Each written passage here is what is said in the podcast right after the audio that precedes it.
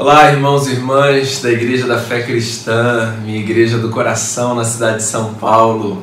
Espero que vocês estejam bem, espero que todos estejam com saúde, que esse começo de ano esteja sendo um tempo precioso para todos vocês. Paz sobre a vida de todos, alegria participar dessa celebração, podendo trazer uma reflexão a partir do texto sagrado e eu quero, com isso, convidar você para voltar os seus olhos para o Evangelho segundo Mateus, capítulo de número 14, porque eu quero propor uma mensagem a partir de uma história bastante conhecida, que é a história de Jesus e Pedro andando sobre as águas. Evangelho segundo Mateus, capítulo 14, a partir do verso 22.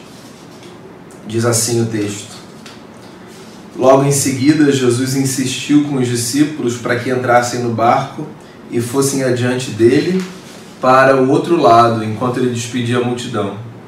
Tendo despedido a multidão, subiu sozinho ao monte para orar. Ao anoitecer, ele estava ali sozinho, mas o barco já estava a considerável distância da terra. Foi chegado pelas ondas, porque o vento soprava contra ele. Alta madrugada, Jesus dirigiu-se a eles andando sobre o mar. Quando viram andando sobre o mar, ficaram aterrorizados e disseram: É um fantasma, e gritaram de medo. Mas Jesus imediatamente lhes disse: Coragem, sou eu, não tenham medo. Senhor, disse Pedro, se és tu, manda-me ir ao teu encontro por sobre as águas. Venha, respondeu ele. Então Pedro saiu do barco, andou sobre as águas e foi na direção de Jesus. Mas quando reparou no vento, ficou com medo e começou a afundar. E gritou: Senhor, salva-me. Imediatamente Jesus estendeu a mão e o segurou e disse: Homem de pequena fé, por que você duvidou? Quando entraram no barco, o vento cessou. Então os que estavam no barco adoraram, dizendo: Verdadeiramente tu és o Filho de Deus. Depois de atravessarem o mar, chegaram a Genezaré. Quando os homens daquele lugar reconheceram Jesus, espalharam a notícia em toda aquela região ele trouxeram os seus doentes, suplicavam-lhe que apenas pudessem tocar na borda do seu manto, e todos os que nele tocaram foram curados. Bem, essa é uma história bastante conhecida do ministério de Jesus, talvez não tanto pela atuação de Jesus, que em muitos outros episódios é tão maravilhosa quanto essa, mas pelo fato incomum de um dos discípulos de Jesus, nessa ocasião, experimentar o milagre de andar por sobre as águas, o que a gente não está acostumado a ver todos os dias, certo? Eu quero tentar reconstruir essa história aqui, que é uma história bastante conhecida, destacando alguns elementos que saltam aos meus olhos na tentativa de fazer com que essa história sirva como fonte de encorajamento para minha vida prática e para sua vida prática. Queria começar contextualizando o episódio porque segundo Mateus, esse episódio de Jesus andando sobre as águas acontece logo depois da primeira multiplicação dos pães. Isso pode parecer um dado qualquer, só uma escolha de edição do livro, mas na verdade é curioso perceber como alguns episódios de medo e de descrença acontecem imediatamente após a contemplação de milagres da parte de Deus. Jesus tinha acabado de alimentar uma multidão com pães e peixes e tinha despedido os seus discípulos, porque a essa altura do ministério de Jesus, por onde ele ia, muita gente afluía para o lugar onde o mestre estava, querendo falar com ele, tocar nele, ser curada, receber uma palavra, uma orientação. Jesus então, ciente dessa dinâmica, orienta os seus discípulos a entrarem num barco e atravessarem para outra margem do mar da Galileia, porque ele ainda ficaria um pouco ali despedindo as multidões e tiraria um tempo para estar a sós com o seu Deus e com o seu Pai. E como Jesus orientou, os discípulos fizeram. Fico aqui imaginando eu, o texto não diz, a empolgação, a confiança, o entusiasmo dos discípulos saindo juntos como amigos de Jesus, conversando sobre o que viram, sobre o que contemplaram, sobre quão impressionante foi o fato do seu mestre, do seu Senhor alimentar toda aquela gente com tão pouca comida. Acontece que enquanto esses homens atravessam o mar, possivelmente conversando sobre essas coisas, cheios de coragem, cheios de força. Esses homens são atravessados por uma contingência da vida, que no caso do episódio é uma tempestade que se forma no mar da Galileia. Não uma tempestade qualquer, diga-se de passagem, mas uma tempestade para colocar medo nos pescadores. Entre os discípulos de Jesus, você deve se lembrar disso, havia quem vivesse da pesca, quem tivesse a sua principal atividade antes do encontro com o Mestre na pesca, nessa atividade marítima, no cuidado de barcos, na produção de redes. Ou seja, essa gente era uma gente acostumada com a dinâmica do mar, com a dinâmica do mar da Galileia. Mesmo assim, uma gente acostumada com essa dinâmica se vê atropelada, atravessada pelos reveses da vida. Pois é, você pode pensar, por exemplo, nas suas experiências que você chamaria experiências da zona de conforto. Coisas com as quais você está acostumado, acostumada a lidar, porque fazem parte da sua rotina, do seu dia a dia. É aquele ambiente onde você se sente seguro. Mesmo nesses ambientes onde a gente se sente seguro, a gente pode ser atropelado pelas contingências, pelas circunstâncias. Alguma coisa incomum pode acontecer, um desafio maior, algo que não é previsto. E isso pode gerar medo, desconforto, insegurança. Então o que está acontecendo é exatamente isso. Depois de um episódio de milagre, homens que estavam ambientados no mar da Galileia atravessam uma tempestade que possivelmente eles não esperavam e que os tira da zona de conforto e eles começam a ficar desesperados pelo tamanho das ondas, pela força do vento.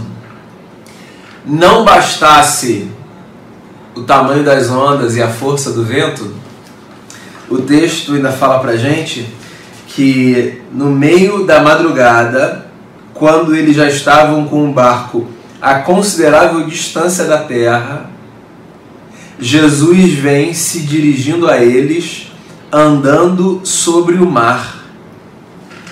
Vamos combinar aqui, antes da gente emitir qualquer julgamento, qualquer juízo sobre os discípulos, que possivelmente a nossa reação não seria muito diferente da reação deles, dado o fato de que nós não estamos acostumados a ver no meio da madrugada, num barco, alguém vindo na direção andando por sobre as águas, certo?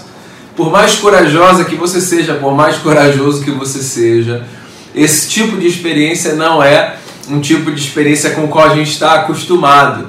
De modo que é muito fácil que num cenário como esse o pavor tome conta do nosso coração. Considere ainda o fato de que esses homens estão já esticados emocionalmente por conta da tempestade que eles atravessam. E Jesus aparece andando por sobre as águas, como se fosse a coisa mais natural do mundo. Pelo menos a narrativa de Mateus não dá nenhum destaque ao fato, ele narra o, o, o feito como se essa fosse uma das coisas mais comuns, mais corriqueiras, mais naturais. Mas ele diz um negócio, é um negócio interessante. Ele diz que os discípulos, quando veem Jesus andando sobre o mar, eles ficam aterrorizados, eles gritam de medo e eles dizem entre si: é um fantasma. Eu acho isso aqui muito curioso, queria fazer um parêntese aqui. Como a vida prática desarruma os nossos esquemas teológicos, as nossas convicções perfeitas, as nossas confissões de fé impolutas, os nossos tratados dogmáticos. A vida real desconcerta isso tudo. Você vê, os camaradas eles são judeus, certo?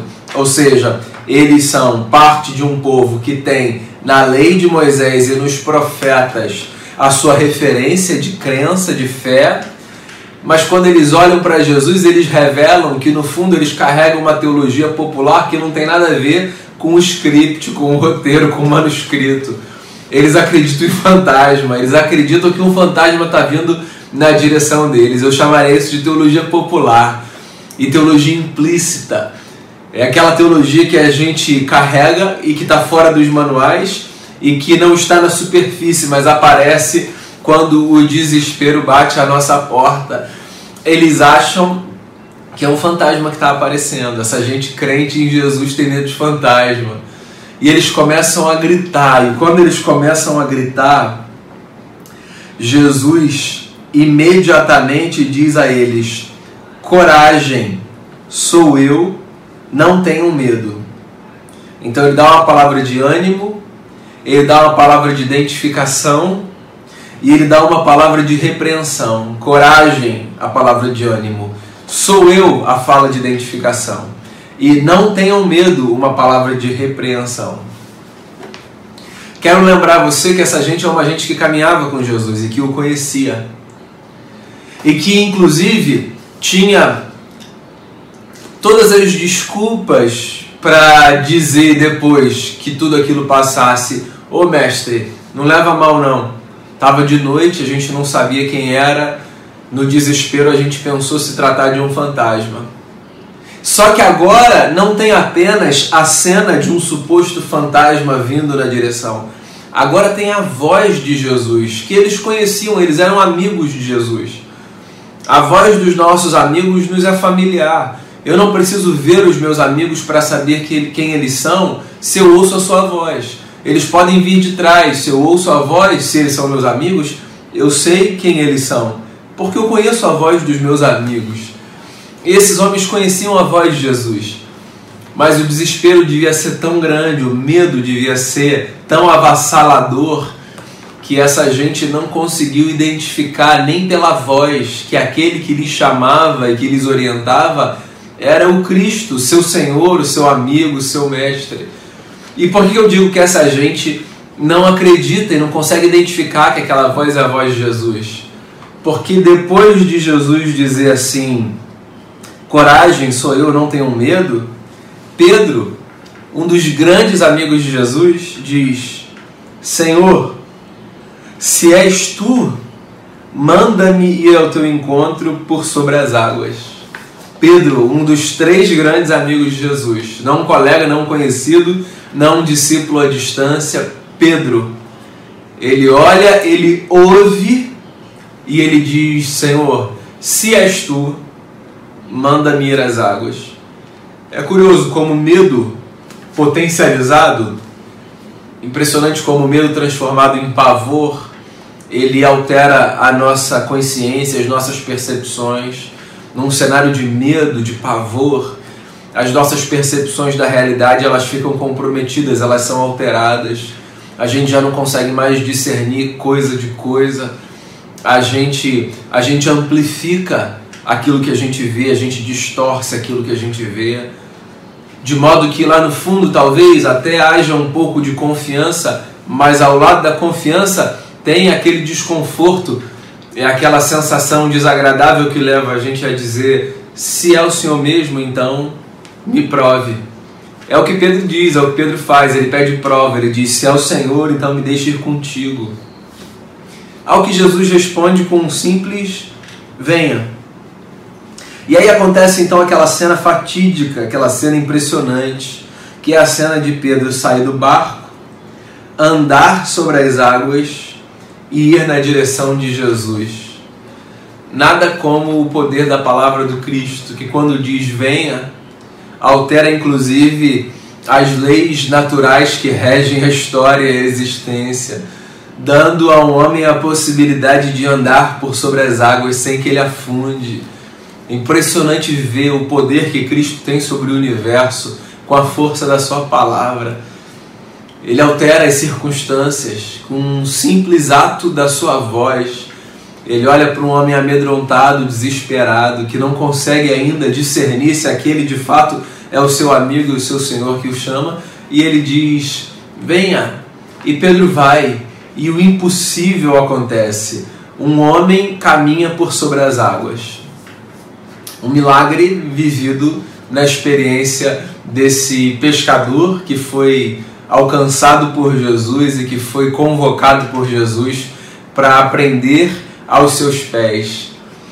Só que numa fração de segundos, esse cenário de milagre é alterado mais uma vez por um cenário de caos. É a segunda vez que isso acontece, certo? Você teve primeiro a história que antecedeu essa que eu conto a você, milagre da multiplicação.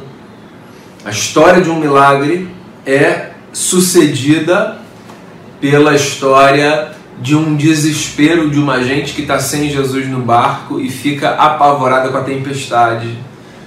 Jesus chega, um homem faz o impossível que é caminhar por sobre as águas, mas de novo, numa fração de segundos, esse homem vê o cenário alterar completamente.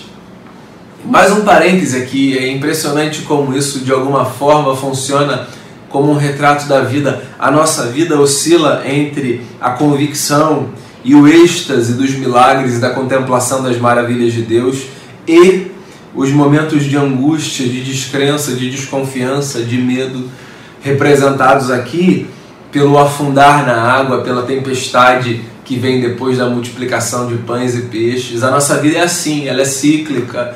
A nossa vida é formada de altos e baixos. Tem dias que a gente confia demais, tem dias que a gente confia de menos. E isso não acontece por causa de algum problema em nós, isso acontece porque isso é da nossa condição. Nós somos assim, nós confiamos sem confiar, nós falamos coisas que não necessariamente bancamos na realidade do dia a dia. Nós cantamos canções que expressam às vezes muito mais o que a gente deseja do que o que a gente tem a oferecer. Essa é a nossa vida. E Jesus entende tudo isso, Jesus acompanha a gente em cada momento da vida. Não foi sem motivo, portanto, que quando Pedro afundou, porque passou a olhar a força do vento e deixou de olhar os olhos do Cristo, quando ele afundou, o Senhor estava ali para socorrê-lo. Mas antes de falar do socorro de Cristo, eu queria chamar você para a percepção exatamente desse fato, que é o fato que faz com que a cena mude, é a chave que vira essa cena de uma cena de milagre para uma cena de angústia. O que Mateus conta aqui nesse texto é que Pedro começa a reparar a força do vento, e então, porque ele repara a força do vento, ele fica com medo e ele começa a afundar. Isso é uma coisa muito curiosa, me parece ser um símbolo muito forte das experiências que a gente atravessa na vida. O que Mateus está tentando descrever aqui, de alguma forma, é que nós tendemos a ser bem-sucedidos nas nossas experiências, na nossa segurança, na nossa estabilidade, quando nós mantemos os nossos olhos fitos em Jesus. O inverso também é verdadeiro nós tendemos a experimentar uma desestabilização, é, uma instabilidade, uma vulnerabilidade maior, uma insegurança maior, quando ao invés de olharmos nos olhos de Cristo, nós olhamos as circunstâncias. Eu não estou aqui, veja bem, dizendo a você para ignorar as circunstâncias, de forma alguma. Eu não quero chamar você para irresponsabilidade. Eu não quero que você feche os olhos para o fato de que as lutas são as lutas e de que os problemas são os problemas e de que tudo isso precisa ser enfrentado. Fechar os olhos para a realidade dos problemas e das lutas não vai fazer com que os problemas e as lutas desapareçam. Então a questão não é essa. A questão é, quando a gente olha para as coisas, o que aparece como figura e o que aparece como fundo o que a gente tem como foco e o que a gente tem como visão periférica. Me parece que essa é a grande sacada desse texto. Esse texto, nesse ponto, é um texto que me lembra que o problema não é eu perceber a força do vento, eu percebo a força do vento. O problema é eu deixar de colocar o foco da minha atenção e da minha contemplação nos olhos e na pessoa de Cristo. Porque quando eu deixo de colocar o foco da minha atenção e da minha contemplação nos olhos e na pessoa de Cristo, e quando eu passo a dar mais atenção para as circunstâncias, é muito provável que eu seja absorvido pelo pavor que as circunstâncias geram em mim. Porque se as circunstâncias são descritas como circunstâncias de uma tempestade, se as circunstâncias são as circunstâncias de um afogamento, de um naufrágio existencial, é claro que elas são aterrorizadoras, apavoradoras, de modo que atravessá-las pede de mim a sensibilidade de manter os meus olhos fixos em Jesus, fixos em Jesus. porque é dele que vem a estabilidade, é dele que vem a estabilidade, é dele que vem a minha capacidade de permanecer firme, de avançar. Eu avanço na vida quanto mais eu coloco os meus olhos fixos em Jesus, o autor e consumador da minha fé. Eu avanço na vida quanto mais eu permito que ele seja o filtro a partir de quem eu contemplo todas as coisas. A vida sem que Jesus esteja no foco, ela tem tudo para ser desesperadora, ela tem tudo para ser caótica, para sufocar a gente, porque a vida ela é repleta de realidades desconfortáveis, angustiantes. A nossa esperança, o nosso suspiro, o nosso alívio estão na possibilidade de nós enxergarmos tudo isso tendo Jesus como foco da nossa atenção. É para ele que a gente precisa olhar. Acontece que nós não somos essa gente de fé estável, não somos super-heróis, nós somos exatamente como Pedro. E às vezes nós tiramos os olhos de Cristo, nós olhamos para as circunstâncias, para a força do vento e nós afundamos. E aí o que acontece em ato contínuo? O que acontece é que Pedro, quando começa a afundar, grita: Senhor, salva-me, salva-me. Senhor, salva-me.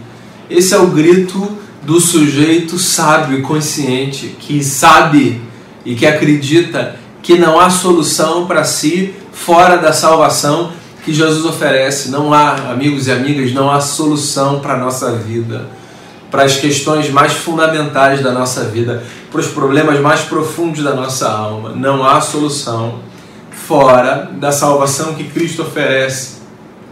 O grito de Pedro pode ser um grito simples, objetivo, claro, Senhor, salva-me. Mas eu quero lembrar você que é disso que a gente precisa, da salvação que vem de Jesus, que está em Jesus, dessa experiência de redenção que só Ele tem para oferecer para a humanidade. E você sabe o que acontece quando a gente grita: Senhor, salva-me? Não existe outra coisa possível de acontecer senão a experiência da salvação. Na hora que ele grita: Senhor, salva-me, Cristo estende a sua mão e o segura e o repreende, como quem diz: aprenda, Pedro, mas o salva, o segura e o traz de volta para o barco. E quando isso acontece, o vento cessa. E quando isso acontece, quando isso é testemunhado, as pessoas que ouvem e que veem percebem que de fato Jesus é o Filho de Deus. Não porque ele acalma a tempestade, isso é menor se comparado ao que ele é capaz de fazer com o meu coração e com o seu coração, que é o de nos devolver para a superfície da vida e não permitir que a gente afunde na existência, no meio da dor, da angústia, do sofrimento, da loucura. Esse é o grande milagre. Mais poderoso do que acalmar a tempestade é manter o nosso coração estável no meio do caos. E é isso que Cristo faz quando ouve um homem dizendo: Salva-me, Senhor. E a história termina com Jesus e os discípulos chegando do outro lado e com o povo da região ouvindo a notícia e com todo mundo indo para onde Jesus está, para ao menos tocar num pedaço da sua roupa para ver se consegue ser curado pelo Mestre. A história é linda, é poderosa, é conhecida e ela é cheia de insumo para a vida, ela é cheia de lição para o meu dia a dia e para o seu dia a dia. Então eu queria só refrescar a sua memória nesse começo de ano para algumas verdades que eu acho que podem ser muito úteis ao seu coração e que são ao meu coração também. Primeira verdade, não se valha dos milagres vividos ontem para garantir a sua estabilidade da fé hoje. O que Jesus fez ontem foi maravilhoso, mas a gente precisa de experiências da graça todos os dias. A gente não deve se valer do que Cristo fez no passado e olhar para os milagres de ontem como se eles fossem suficientes para dar consistência à nossa fé. A nossa fé ela é provada todos os dias, todos os dias. E ontem eu posso ter visto Jesus multiplicar pães diante dos meus olhos, mas hoje eu preciso fortalecer a minha fé, porque o dia de hoje trará a necessidade de eu cuidar de mim e de eu experimentar do cuidado que Cristo me oferece. Sim, é possível que você tenha vivido muitas experiências de milagre no passado e que ainda assim, ainda assim, passe por experiências de temor profundo no dia de hoje.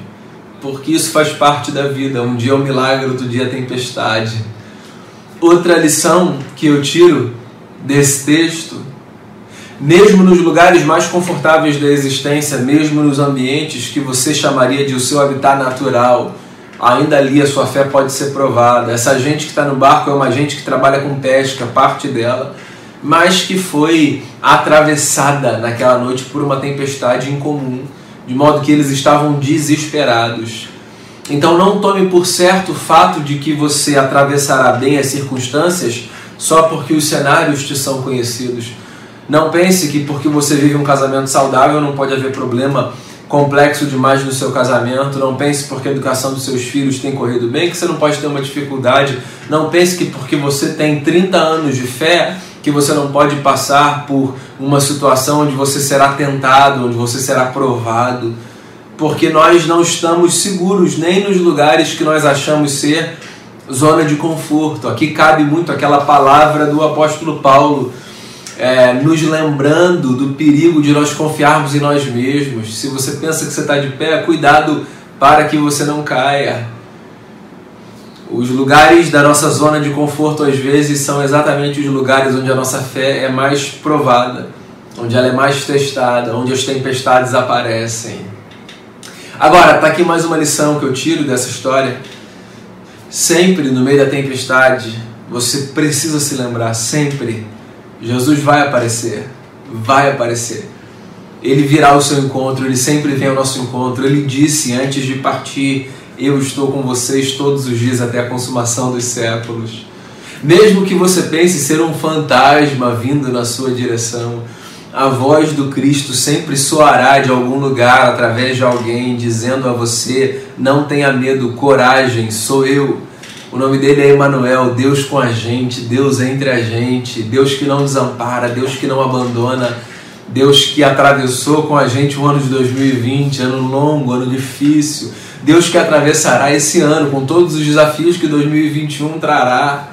O nome dele é Emanuel, ele sempre aparece no meio da tempestade.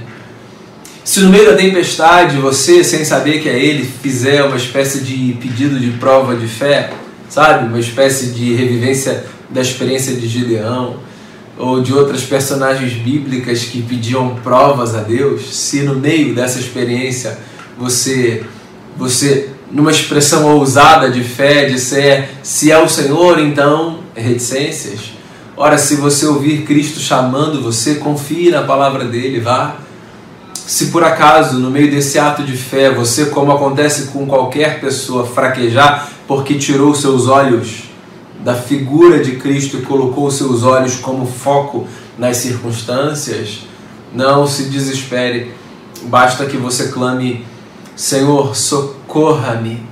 Mas antes disso, não se esqueça: talvez a gente afunde menos se a gente mantiver os nossos olhos fixos em Jesus e se as circunstâncias forem nossa visão panorâmica, nosso pano de fundo os olhos fixos em Jesus minimizam a nossa chance de afundar nas experiências da vida, mas se você afundar, basta que você grite: Senhor, socorra-me, por favor, estenda a tua mão, estenda a tua mão na minha direção e venha me socorrer.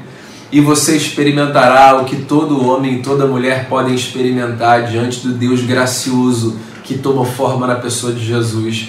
Você experimentará o mistério da salvação como disse o profeta Isaías num dos seus capítulos messiânicos, anunciando que ele, o Messias, viria para nos salvar. Ele vem para nos salvar, ele sempre vem para nos salvar.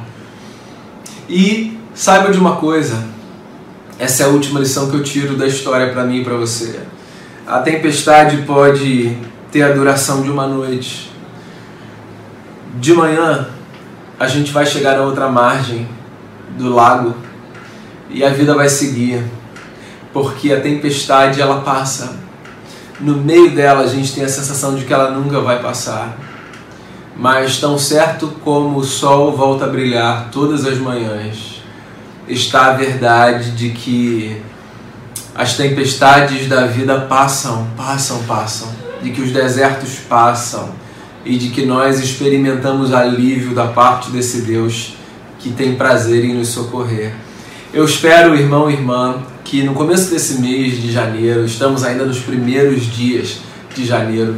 Eu espero que no começo desse mês essa palavra embale o seu coração, empurre você para frente com todos os desafios que 2021 nos trouxer. Se você estiver no dia do milagre, bendiga o Senhor. Se você estiver no dia da tempestade, bendiga o Senhor. Mas todos os dias, experimente a sua fé e a sua confiança no Cristo, que é o sustentador da nossa história. Deixa eu orar com você e depois a gente se despede. Pai, eu quero te dar graças por esse tempo, por essa igreja tão amada, por esses irmãos e irmãs.